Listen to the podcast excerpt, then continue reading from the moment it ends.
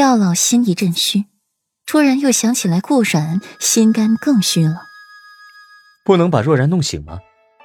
裴玉看着手里的这碗药，心底犯了愁。无论如何，他碰不得分若然。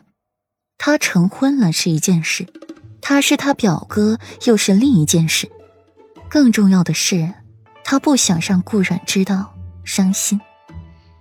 今天他把他一个人丢青楼就走了，还是那种情况。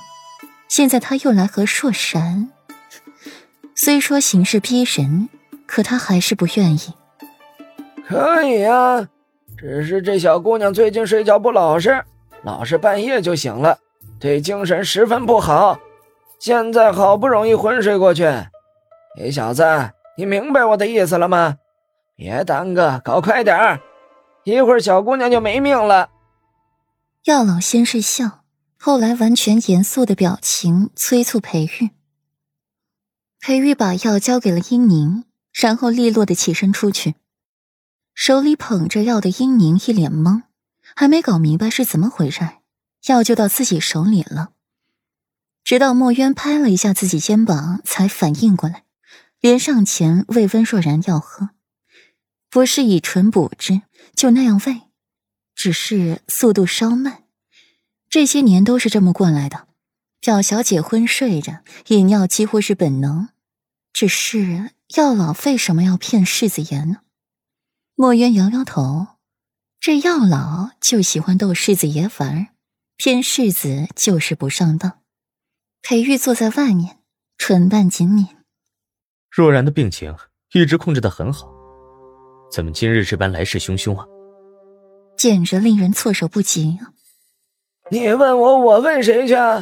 长这么大，我还是第一次见这种毒呢。现在这温小姑娘。如今是气血两虚，身体里的精血正在慢慢的消耗殆尽。若是再出什么差错，不怕就不只是半年寿命了，一个月也难脱。药老语气凝重起来，这些年为了这个小姑娘，简直让他操心白了头发。裴小子，眼下还是寻解药要紧。药老抿着唇，心底也是担忧异常。你连若然中什么毒都不知道，本世子上哪儿寻解药？裴月揉揉发疼的太阳穴，这边有一个温若然，家里面还有一个阴晴不定的顾阮，想想就头疼。别打击我！药老不满抱怨。见英宁喂了药出来，又连忙进去查看温若然的情况，算是暂时稳定下来。裴玉也跟着进去，难掩担忧。裴小子。这两天你就别走了，我给小姑娘下了猛药，给她吊命。这几天你就用内力替她化解药性，让她病情先稳下再说。药老给温硕然把了脉，又把他的手放回了被子里。裴玉抿了唇，还在想如何对顾阮交代。世子，属下回平城一趟，向世子妃告知一声便是。墨渊站起来。很贴心的替裴玉解忧。嗯，别院这里不平静，宫里陈阳宫也不安宁。欧阳青岩在院中堆雪人，晚上窗户又没关牢，一时让风进来了，吹了欧阳青言大半夜，当夜就高烧不退，昏迷不醒了，让欧阳明担忧的不行。欧阳锦溪惬意的靠一边。看着欧阳明这假惺惺的作态，只觉得恶心。慌什么？这欧阳青言的病越重，对咱们越好。正好趁此机会，弄死温若然那个小贱人。欧阳锦溪眼底划过了一丝冷光。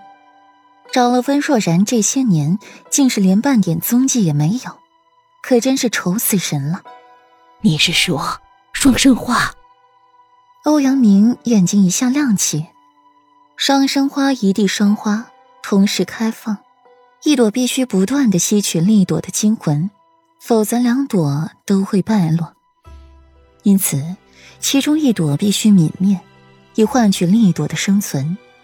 双生的花朵会一起摇曳，一起旋转，但是最后却只会一朵生长，一朵枯萎。温若然和欧阳青言不正是如此吗？哼，算你聪明。欧阳锦溪勾唇一笑，只要温若然一死，那接下来的，就是找顾阮问出山河设计图的所在了。最后再弄死他，他的任务就完成了，他也就可以寻得那位高神，求得解药了。